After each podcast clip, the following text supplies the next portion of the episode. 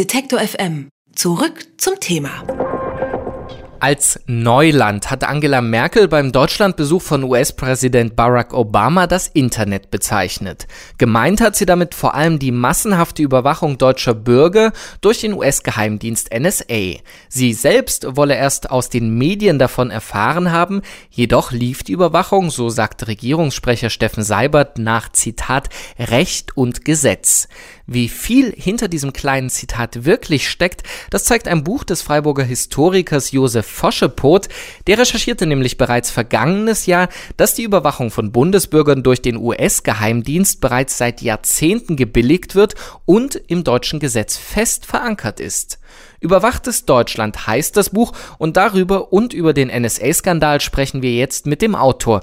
Ich sag äh, schönen guten Tag, Herr Foschepot. Guten Tag, Herr Hertel. Ja, wie war das? Wie haben Sie erfahren von diesem NSA-Skandal, von den Aufdeckungen, die Herr Snowden gemacht hat? Hat Sie das sehr überrascht? Also ich habe das natürlich auch aus den Medien erfahren und war eigentlich nicht überrascht, denn dieses ist kein Einzelereignis und schon gar nicht das erste Mal, dass ein solcher Fall öffentlich gemacht wird, sondern er ist gewissermaßen der Peak einer langen Entwicklung, die jetzt schon über 60 Jahre seit Beginn der Bundesrepublik dauert. Also solche Abhörskandale haben wir schon reichlich gehabt. Das Art und Ausmaß überrascht jetzt, aber hängt natürlich mit der technologischen Weiterentwicklung der Geheimdienste insgesamt zusammen. Insofern äh, passt sich das sehr gut ein in das bisher übliche und mir sehr bekannte Bild. Sie haben es gerade schon angesprochen, seit 60 Jahren. Das heißt, wenn man zurückrechnet, seit eigentlich Anbeginn der Bundesrepublik überwachen US-Geheimdienste hier nach Recht und Gesetz, wie Steffen Seibert sagte. Was dürfen die denn genau? Was haben Sie da rausgefunden? Also Zunächst einmal waren die Siegermächte ja hier nach Deutschland gekommen, um dieses Land zu besetzen und zu verhindern, dass von Deutschland jemals wieder eine Gefahr für Europa oder die Welt ausgehen würde. Und äh, sie haben das Land umgestaltet, es wurde ja auch geteilt und in zwei Hälften und dadurch wurde die eine Hälfte zum Feind der anderen Hälfte. So kennen wir das aus der Geschichte des Kalten Krieges. Und ein wichtiges Instrument dieser Politik, die wir übrigens interessanterweise ja in der wissenschaftlichen Literatur äh, von den Amerikanern als die Politik der doppelten Eindämmung bezeichnen. Das heißt, diese Politik will einerseits die Sowjetunion und das sowjetische Imperium östlich der Elbe, östlich entlang der innerdeutschen Grenze eindämmen und andererseits will es den westlichen Teil Deutschlands eindämmen, das heißt die Bundesrepublik. Und keiner hat eigentlich so recht danach gefragt, was heißt denn Eindämmungspolitik? Und Eindämmungspolitik heißt natürlich zu verhindern, dass, was ich eben schon sagte, von Deutschland aus jeweils eine Gefahr ausgeht und man glaubte, das könne nur durch eine feste Integration in den Westen erfolgen. Und zu dieser festen Integration gehörte es, dass sich die Bundesrepublik den Spielregeln des Westens unterordnete und vor allem auch das tat, was der Westen von ihr forderte, nämlich die geostrategisch günstige Position bereitzustellen oder von den Alliierten ähm, äh, äh, nutzen zu lassen, damit auf diese Weise nicht nur Deutschland, sondern Europa und teilweise auch die Welt überwacht werden konnte.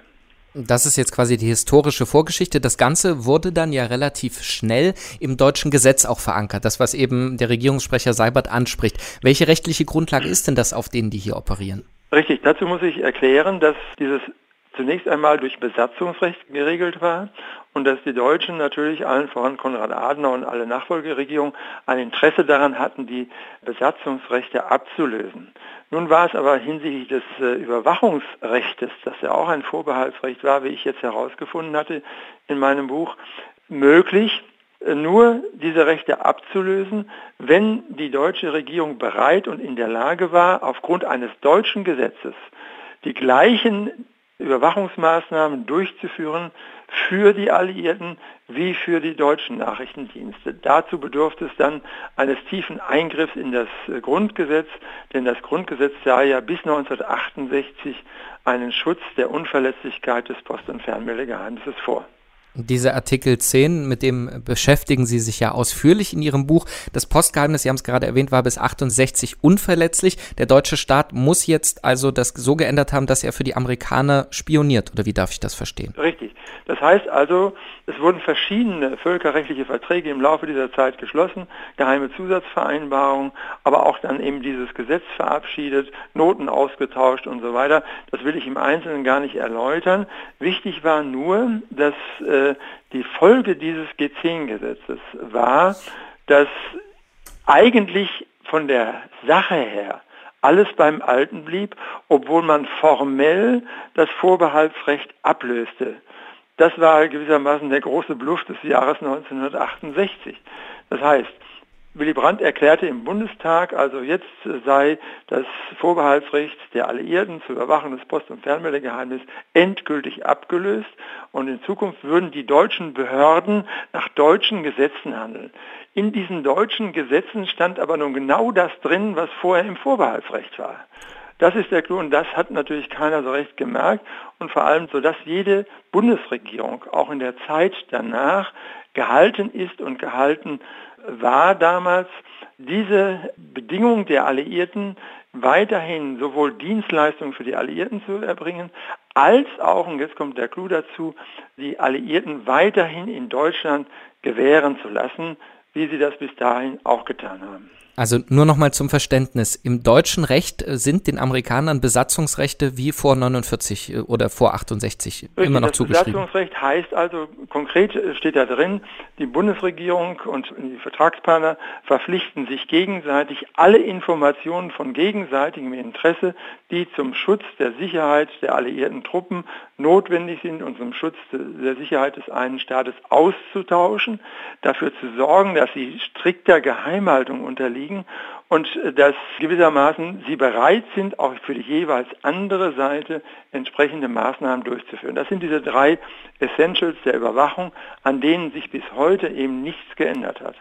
Jetzt sind das ja durchaus sensible Informationen beziehungsweise recht unbekannte auch in Deutschland. Wie sind Sie denn darauf gestoßen überhaupt? Gut, mir ist es gelungen, im Rahmen meiner Forschungen Zugang zu den noch bis dahin geheim gehaltenen Akten der Bundesregierung zu bekommen und ich habe persönlich sagen wir, in den Geheimschutzabteilungen des Bundeskanzleramtes, Auswärtigen Amtes, des Innenministeriums, des Finanzministeriums und des Wirtschaftsministeriums, das die Akten des Postministeriums des ehemaligen verwahrt, gearbeitet. Und so habe ich Zugang bekommen aufgrund einer Überprüfung durch den Verfassungsschutz und äh, der hat mir meine Rechtsstaatlichkeit und demokratische Gesinnung offenbar bestätigt und von daher habe ich also Zugang als Wissenschaftler bekommen, diese Akten auch einzusehen. Das war eine lange Geschichte, die äh, auch viel Unterstützung durch die Öffentlichkeit erforderlich gemacht hat. Wir haben auch den Historikerverband äh, mobilisiert, einfach mit der Maßgabe, es kann nicht sein, dass also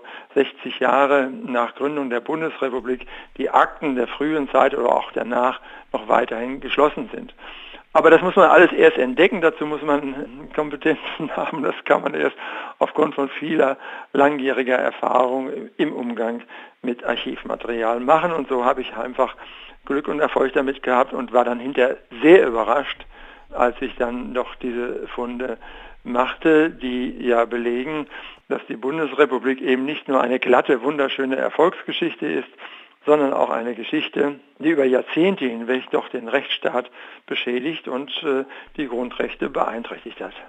Das sagt der Historiker Josef Foschepot. Mit ihm sprechen wir gerade über sein Buch Überwachtes Deutschland. Darin hat er schon im vergangenen Jahr beschrieben, wie die NSA seit Gründung der Bundesrepublik oder andere Geheimdienste seit Gründung der Bundesrepublik in Deutschland spionieren und sogar die Deutschen ihnen das bereitstellen. Herr Foschepot, wenn Sie sich jetzt die aktuelle Debatte um den NSA-Skandal angucken und Frau Merkel sagt, sie habe daraus aus den Medien erfahren, wie ernst können Sie so eine Aussage nehmen vor dem Hintergrund Ihres Wissens? Also ich muss es zunächst einmal zur Kenntnis nehmen. Wenn das aber so ist, dann zeigt das eigentlich, dass die Sicherheitsdienste und die Nachrichtendienste auch unabhängig von ihrer Chefin solche Operationen durchführen und das auch als völlig normal ansehen. Also diese Erfahrung habe ich dann auch in den Akten gemacht. Da ist auch kein Unrechtsbewusstsein mehr da, weil ja auch diese ganzen verklausulierten rechtlichen Grundlagen, die ich da eben schon angesprochen habe und natürlich sehr detailliert in meinem Buch geschildert habe, die Beamten selber davor schützen. Das große Pech war jetzt ja nur hier, dass da ein junger Mann herkam und äh, gewissermaßen mit einem großen Aktenkoffer herausgetragen hat, was also bislang strikter Geheimhaltung unterlag. Und dadurch ist dieser ganze Skandal ja erst in die Öffentlichkeit gelangt. Und der Skandal besteht ja nun darin, dass das Rechtsempfinden der Öffentlichkeit und der Bürger empfindlich getroffen ist, auf der einen Seite im Vergleich zu den Vorrechten, die die Geheimdienste immer noch haben. Und dadurch entsteht ein Konflikt zwischen Staat und Zivilgesellschaft, den wir jetzt natürlich in einer Weise aufarbeiten müssen und bereinigen müssen. Und ich hoffe nur, dass die Affäre dieses auch ermöglicht. Und dazu brauchen wir natürlich den politischen Willen. Und der politische Wille zählt und wird nur entstehen, wenn auch der Druck der Öffentlichkeit weiter anhält. Aber wenn Sie gerade sagen, es ist auch möglich, dass die Chefin in dem Fall nicht gewusst hat, was die Geheimdienste machen, ist es dann ähnlich wie in Luxemburg, wo ja offensichtlich der Premierminister auch nicht wusste, was seine Geheimdienste machen? Haben die sich so abgekoppelt mittlerweile ja. von der politischen Realität? Das ist nun eine gute Frage. Die, genau diesen Eindruck habe ich auch in meinen Recherchen immer wieder gefunden. Das heißt, die Geheimdienste haben auch teilweise untereinander ja einen großen Drang, äh, sich wechselseitig zu überwachen. Also Überwachungsobjekt ist auch immer der, der westdeutsche Geheimnis, der BND und auch der Verfassungsschutz durch die NSA und äh, die CIA äh, in Deutschland gewesen. Das heißt also, man misstraut sich auch ständig und häufig hält man es auch eigentlich für überflüssig, wenn denn entsprechende rechtliche Regelungen getroffen worden sind, so wenig wie möglich auch den entsprechenden politisch Verantwortlichen mitzuteilen. Das ist auch so ein gewisser Trend. Und so ist über 60 Jahre hier so etwas wie ein geheimdienstlicher Komplex entstanden, der in dieser Symbiose von amerikanischen und deutschen Geheimdiensten an staatlichen Grenzen nicht mehr Halt macht und auch nicht unbedingt diese nationalen Regierungen als die großen Steuerungsfaktoren ansieht, sondern gewissermaßen auf eigene Rechnung Politik macht, unter der Voraussetzung nur, dass er immer die rechtlichen Voraus- und gesetzlichen Voraussetzungen hat.